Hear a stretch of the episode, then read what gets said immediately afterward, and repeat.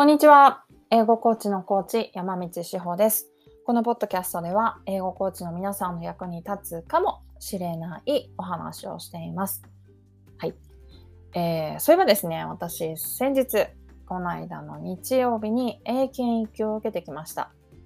なんと、今年3回目。はい。えー、1月も6月も不合格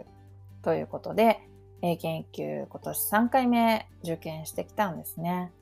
で、私2016年の1月だから本当に6年前は1回合格してるんですよ。イエーイなんですが、下の子が、今8歳の下の子が1歳半ぐらいの時にもう必死に英検1級受けまして、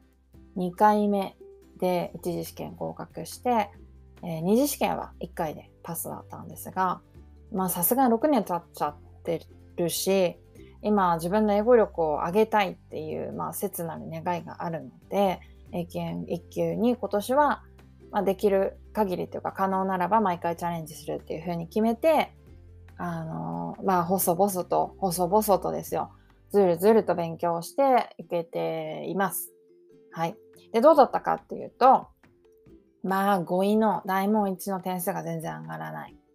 です。今回も13点、13問丸みたいな感じなんですけど、まあ、リーディングとリスニングは、あの、ほどほどに良かったかなと思いますが、えー、ライティングがね、まあ語彙がないので私、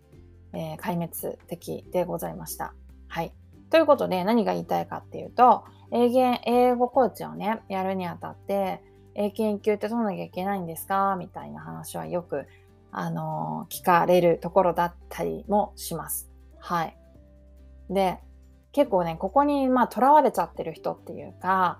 取らないと、うん、なんか、プロにはなれないみたいな。取らないと、英語コーチは名乗れないみたいな、あの、そんな方もね、たまにいらっしゃるので、えー、声を大にしていたいんですけど、全然そんなことないですよ。はい。あの、英検1級って受けてみればわかるんですけど、ああ、まだまだ先は長いんだなぁ。てんてんてんみたいなことを実感するようなテストなんですよ。そう。だから、あれに合格できたから自分の英語力がなんかこう、なんだろうな、に満足できるかっていうと、あれに挑戦しちゃったからこそ自分の英語力に満足できなくなるんじゃないかなんていう気もします。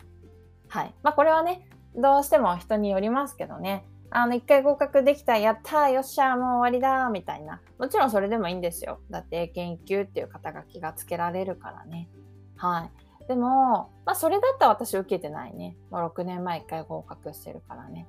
英検そのもの、英検1級そのものが、すごくね、面白いんですよ。あの、言語としてというか、まあ、第二言語として私たちは、第二言語じゃない、外国語としてね、英語を学んでるわけですけど、それがすごく面白いなと思います。あの、リスニングとリーディングのこうトピックのなんか硬さの差とか、本当に語彙の差とか、なんかテストとして面白いなって思い出しちゃってるからもう本当にマニアックな世界ですよね。だからその世界に入ってわーわーわーわーなんかこうツイッターでお祭りに参加したいとかっていうんだったら受けたらいいと思いますけど別に別になくても全然大丈夫だと思います。はい。あのー、本当に変態ですよ。英検級を取りたいと思っている、まあ、あの、仲間含め私たちは変態です。はい。なので、なんかそこで自信を失う必要はないかなと思います。ただ、うん、準1級は取ってほしいかな。個人的にはね。あの、準1級持ってなくて、例えば2級まで持ってます。で、もうチャレンジしません。だと、ちょっと英語コーチとしては私はどうかなと思っている。なぜならば、受講者さんが勉強する英語学習というチャレンジを続けている中で自分が自分の英語力にどこかで満足をしてしまってそれ以上の成長を目指さないっていうのはうんなんかちょっとコーチとしてはどうなのかなっていう感覚が少しあるのでうんと、私は割とそこは求めるかな。なんか、うん、頑張ってほしい。何でもいい。それは TOEIC でもいいし、英検でもいいし、違う試験でもいいし、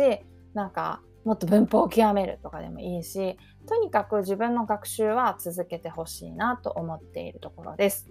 はい。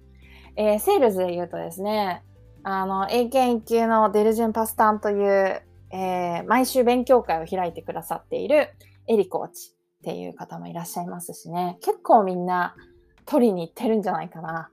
うん、持ってる人多いんじゃないかなっていうぐらい、本当に、あの、英語が好きで、英語に対してものすごくマニアックな気持ちを持っている人たちがセールスは多いので、かなり特殊だなとは思っているんですが、まあまあ、あの、ぜひぜひ、えー、そんな環境にね、興味がある人は、えー、私、山道志保がやっております、セールス英語英語コーチ養成講座というのがありますので、ぜひぜひ、えー、詳細から見ていただければなと思います。もう一回言いますよ。あの、英語コーチってお仕事をするにあたって、えー、英検1級っていうのは全く必要のないものですので、えー、どうしてもね、そこが取れてないからとか、苦しくなる必要はないですよっていうのが今日のお話でした。聞いてくださってありがとうございます。ではね、バイ。